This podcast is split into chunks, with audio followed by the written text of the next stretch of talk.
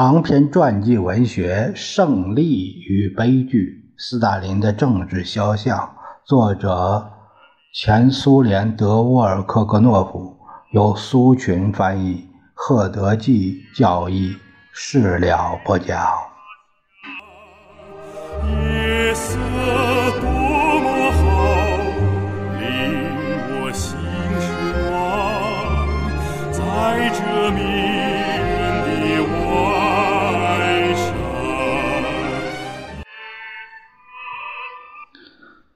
斯大林的头脑自然不像镜子那样消极的反映世界、反映现实，而是目标明确的。如果可以这样说的话，是有选择的反映世界、反映现实的。斯大林是通过政治立场所采取的纲领的阶级性来研究、分析一切社会进程的。高度的实用主义是总书记头脑中所固有的东西。有证据说明，斯大林在讨论看过的影片、戏剧和读过的书时，往往从漫谈某部作品的优缺点，直接就转而得出某些实际的结论。而这种结论有时是与看过和读过的作品很少有关系的。现在让我们再回过头来谈谈对哲学家的讲话吧。萨林在做完报告、回答问题时就已经决定，必须用一种特殊的决议将他向这些哲学家的指示固定下来。于是，在下个月里，中央就通过了一项关于在马克思主义旗帜下杂志的专门决议。团结在这本杂志周围的。德柏林学派被说成是孟什维克唯心主义集团。斯大林的思维逐渐具有了，倘若可以这样说的话，逐渐具有了指令性的特点。显而易见，总书记牢牢地掌握了这样一个真谛：大脑不会因消耗而衰退，只会因思维懈怠和无所事事而生锈。巴拉绍普告诉我说，斯大林有时会一天一夜不休息，批阅大量的材料、报告、答复、电报、密码电报、信函，几乎在每份文件上都留下批示。有时则会一连几天，每天经手一两百份文件。他的大脑总是负载运转。在阅读完一叠交给。寄给他本人的信件，并在上面写上诸如“请谢谢诚挚的关心，请帮助这个人”“胡说八道”等简短的批示后，他有时也从中选一两封信，给予详细的答复。例如，他对待列宁格勒的老布什维克内尔的信便是这样的。施内尔向总书记询问资产阶级复辟的危险和政治局中是否存在左倾和右倾。萨林在一张便条上用工整清晰的笔迹写道：“十同志，我们存在着复辟的危险。右倾过低估计资本主义的力量，左倾则否认在我国有建成社会主义的可能性，并决心。”以和农民决裂为代价来实行其幻想的工业化计划，在我们的政治局中，既没有左倾，也没有右倾。致共产主义敬礼，约斯大林，一九二八年十月二十七日。阿列克谢·斯达汉诺夫和格兰特曾经向政府提出，让斯达汉诺夫工作者在每个六日工作周中。脱产一两天进行工程师的技术员培训的问题，许多人支持这项建议。他看上去新颖，富有革命精神。斯大林读报文件简单的写道：“二周尼启泽同志，此事无关紧要。”约斯大林。斯大林在就日常小问题做决定时，通常并不与世人商量。久而久之，他的智力就得到锻炼，能随机应变地解决各种各样的问题。经济社会政治军事法律国际意识形态等问题，在这种情况下，我们很难发现斯大林具有创造性的解决所出现问题的能力。我们记得他总是喜欢照章办事，墨守成规。此外，总书记还善于进行直觉思维，结论和决策似乎是超越认识的时代阶段做出的。不能认为斯大林病态的疑心是直觉思维、猜测、猜疑这个表现。这是他那残缺不全的认识，认为所有人都是潜在敌人的结果。没有根据的猜疑，往往是在意识中缺乏某些道德因素的情况下出现的。斯大林的情况也正是如此，他会盯着自己的某个亲信发问：“你今天为什么不直眼看我？你为什么避着我的目光？”应该指出的还有斯大林智力的另外一个特点，这就是意志。坚强的意志会使智力变得积极活跃，矢志不移。一般来说，具有这种智力的常常是军事将领。首先发现斯大林具有高超智力的正是他们，这并不是偶然。我们以后还将谈到斯大林作为高最高统帅的情况，但现在。在评论他的思维时，我们以苏联杰出的将领朱可夫和华西列夫斯基这个某些叙述为例来加以说明。他们两位在战争期间曾与斯大林并肩战斗过。朱可夫元帅指出，斯大林具有清晰的形成思想的能力、天生的分析思维、渊博的学识和罕见的记忆力。他在自己回忆录的另一处写道。斯大林博览群书，是一位博学多才的人。惊人的工作能力、快速抓住问题实质的才能，使他能够批阅和掌握。只有非凡的人才能胜任大量各种材料。他具有坚强的毅力，内格性格内向，感情容易冲动，平时沉稳、谨审慎，有时会勃然大怒。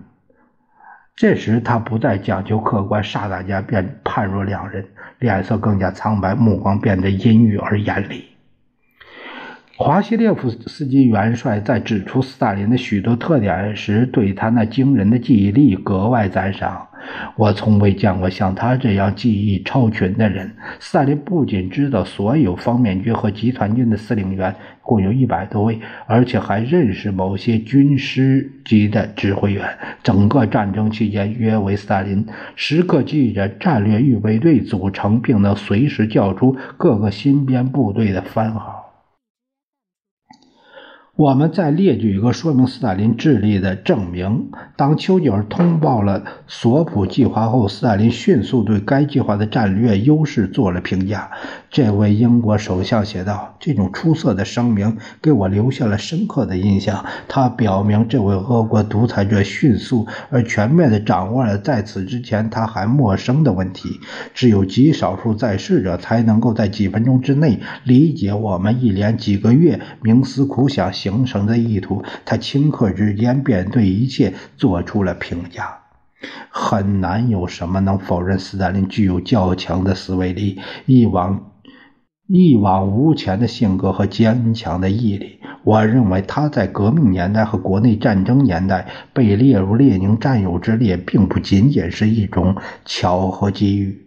需要指出的是，斯大林通常在特别需要时能成功地表现出自己的刚强的品质、毅力和一往无前的性格。也许正因为如此，这些品质在当时才得到了重视。也许正因为如此，斯大林本人才如此自信。也许正因为如此，许多别人认为不可能的事情，他却成功的做到了。斯大林的智力尽管非凡超群，但绝不是天才的或杰出的。他在评价个人能力时缺乏合理的自制力。斯大林可以对几乎所有知识领域，从政治、经济。到语言学做出武断的评论，对电影业和农业的专家进行教诲，在军事和历史领域做出决断。这种博学在绝大多数情况下造就他做出肤浅的论断，而这种论断立即被一伙吹牛拍马者奉为最伟大的发现。我们以拆除俄罗斯伟大文化古迹之一救世主教堂这段历史为例。众所周知，根据一伙贪图功名的建筑师的建议，卡冈诺维奇和莫洛托夫向斯大林推荐的兴建苏维埃宫呃，根据早在一九二二年通过的决议，这个地点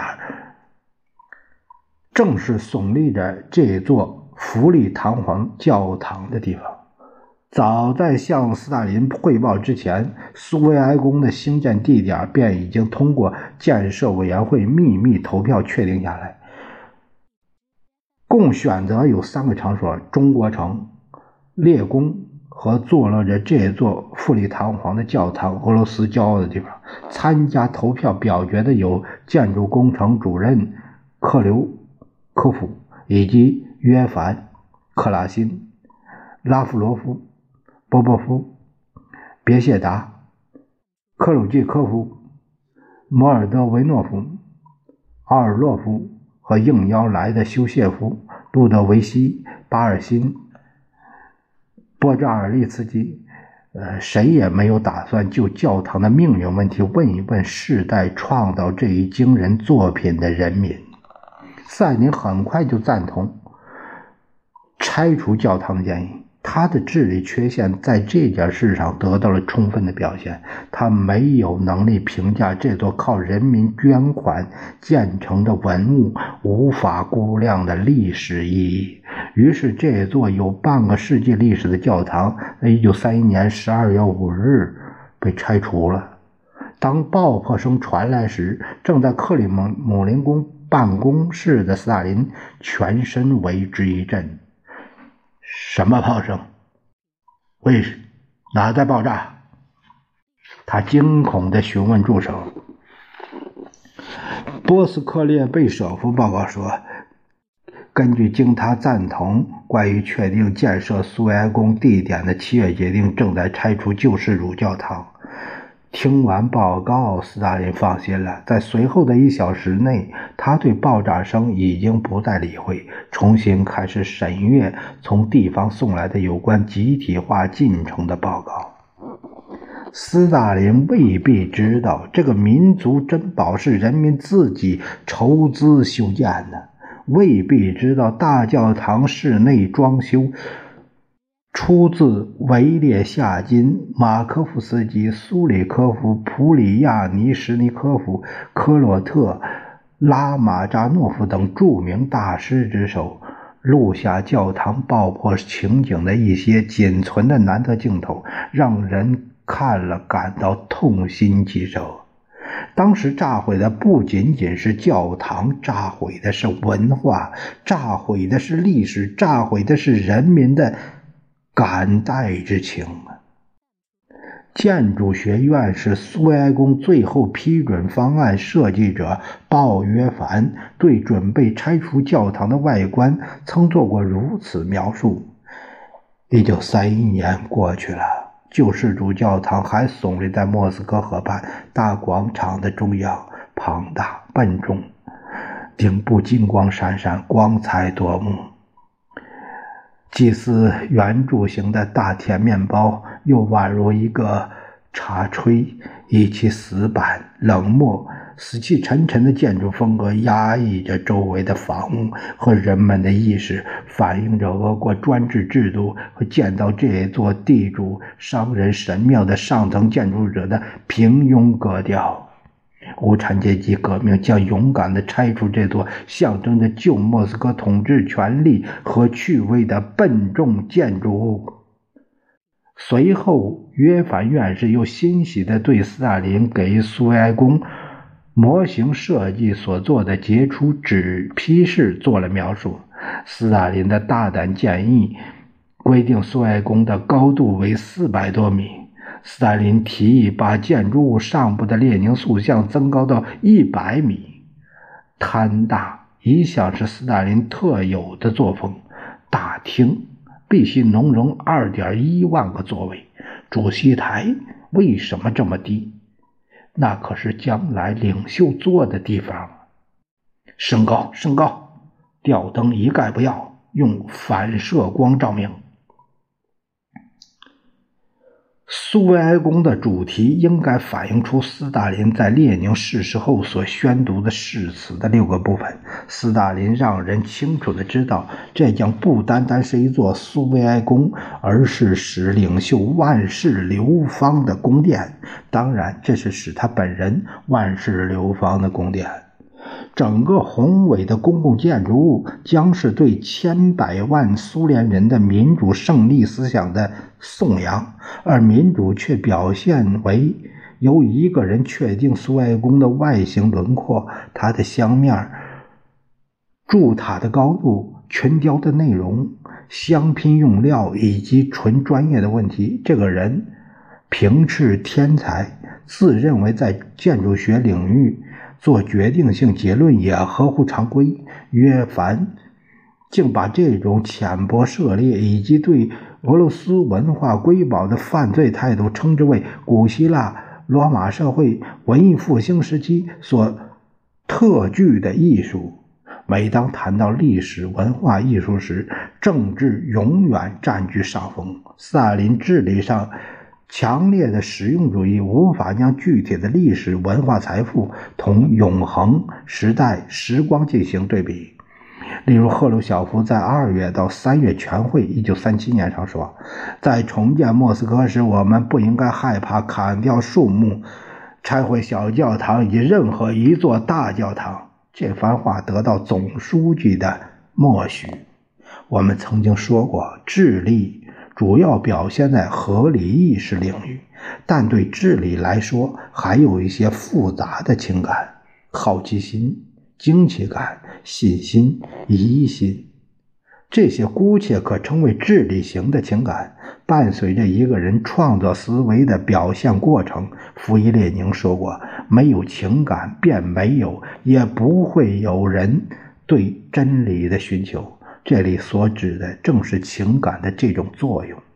斯大林很善于隐藏直接的情感，他与多愁善感格格不入。